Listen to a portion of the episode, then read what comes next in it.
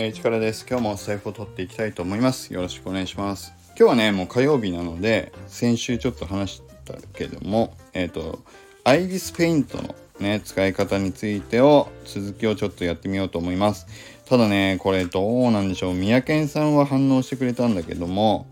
えっ、ー、とね、再生回数がね、全然伸びない。もう20何回とか、もう30回いかないぐらいの再生回数だったんで、ちょっともうやめようかなとも思ったんだけども、ね、でも一応まだこれから伸びる可能性もあると思ったので、えっ、ー、と、第2回目を取っていきたいと思います。で、第1回目のね、補足については、三宅さんが火曜日の回でね、やってくれてたんで、そちらを聞いていただきたいんですけど、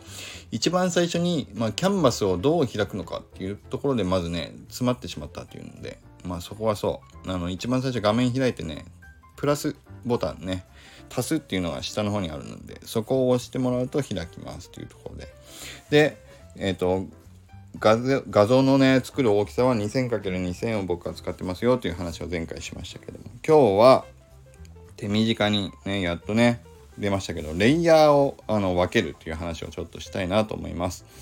でこれレイヤーって何かっていうのもうちょっと説明した方がいいかもしれないけどあのね昔の何て言うんだろうアニメを作る時のねイメージを分かる方いたらねそんなイメージなんだけどもえ、ー、と一枚一枚別のねあの絵を描いていってそれを重ねて1個の絵にしますよっていう感じですよね。だからレイヤーを分けるとそこのレイヤーでどんなにミスをしても汚くなっても全部そのレイヤー自体消しちゃったりまあ一部ね消しゴムで消したりしても他のレイヤーに描いてある絵にはえ一切影響が出ませんよっていうものなんですよね。だから僕はもうあの普通の方はこんなことしないかもしれないけど僕はねもうめちゃくちゃレイヤーを分けます。えっとねだから1回の絵を1個描くのに多分ねレイヤー100枚ぐらいとか普通にね使います。で何をやってるかっていうとえっとやっぱりねあのちょっとした微調整をするのもね僕怖いんですよ。もともとあのあんまりうまくいかな描けなかったかなと思ったものでも一回レイヤーを複製して僕違うレイヤーにしてちょっと修正書き換えてみたりしてでやっぱりさっきの方が良かったなって思った時にその別レイヤーで元々のやつを保管しておくとすぐにねあのその元のやつに戻れるんですよ。だからそうやって僕はちょっと不安になってるところを書こうとした時。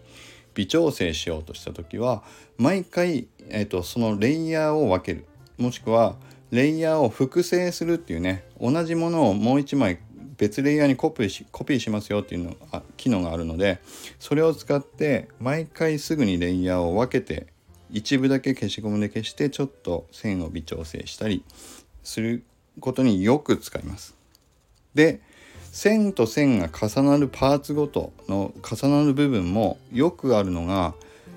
一部だけ消しゴムで消したいのに線と線が重なっちゃってるから綺麗に消しゴムで消せないっていうこともね本当にあるんです。だから僕はね毎回そういう時はレイヤーを分けてねどっちかをバーッと消してももともとの方あの綺麗にかけてる方に一切こう影響が出ないようにレイヤーを必ず別レイヤーにするっていうことを常に心がけています。で色を塗る時もそうですね色も一旦色をベターっと塗ってしまった時にああここの色違う色に変えたかったとかっていう時にやっぱりね消しゴムで消すと今度は色の部分だけじゃなくて線の部分も消してしまう可能性とかも出てくるので必ず僕も僕は色を塗る時も別レイヤーに全部塗っていきます。パーツごとに別レイヤーにして色を全部違うもの、ね、違うレイヤーに乗せていくっていうやり方をしてます。そうするとまああのレイヤーが増えちゃうからちょっと混乱したり慣れないと分かんなくなっちゃう時もあるんだけどもとにかく汚くなっちゃわないように修正をしやすいっていうのが僕は利点だと思うのでこういう風にとにかくレイヤーを僕はガンガンに分けてます。ね。ということではい今日はえっ、ー、とアイビスペイントの僕の使い方ねこれ僕の独自の使い方なんで本当はもっといいやり方あるかもしれないんですけどまあその辺はね三宅さんが多分説明してくれると思うんで僕はとにかくめっちゃくちゃレイヤーをすぐに気軽に分けますで気軽に複製してどんどんレイヤーを別レイヤーにしていって前のレイヤーに戻るっていう時はすぐに戻れるようにしたり色も全部分けっていうことをやってますということではい。以上です。このアイビスペイントの、まあ、書き方参考になったとかまあやってみようと思ったり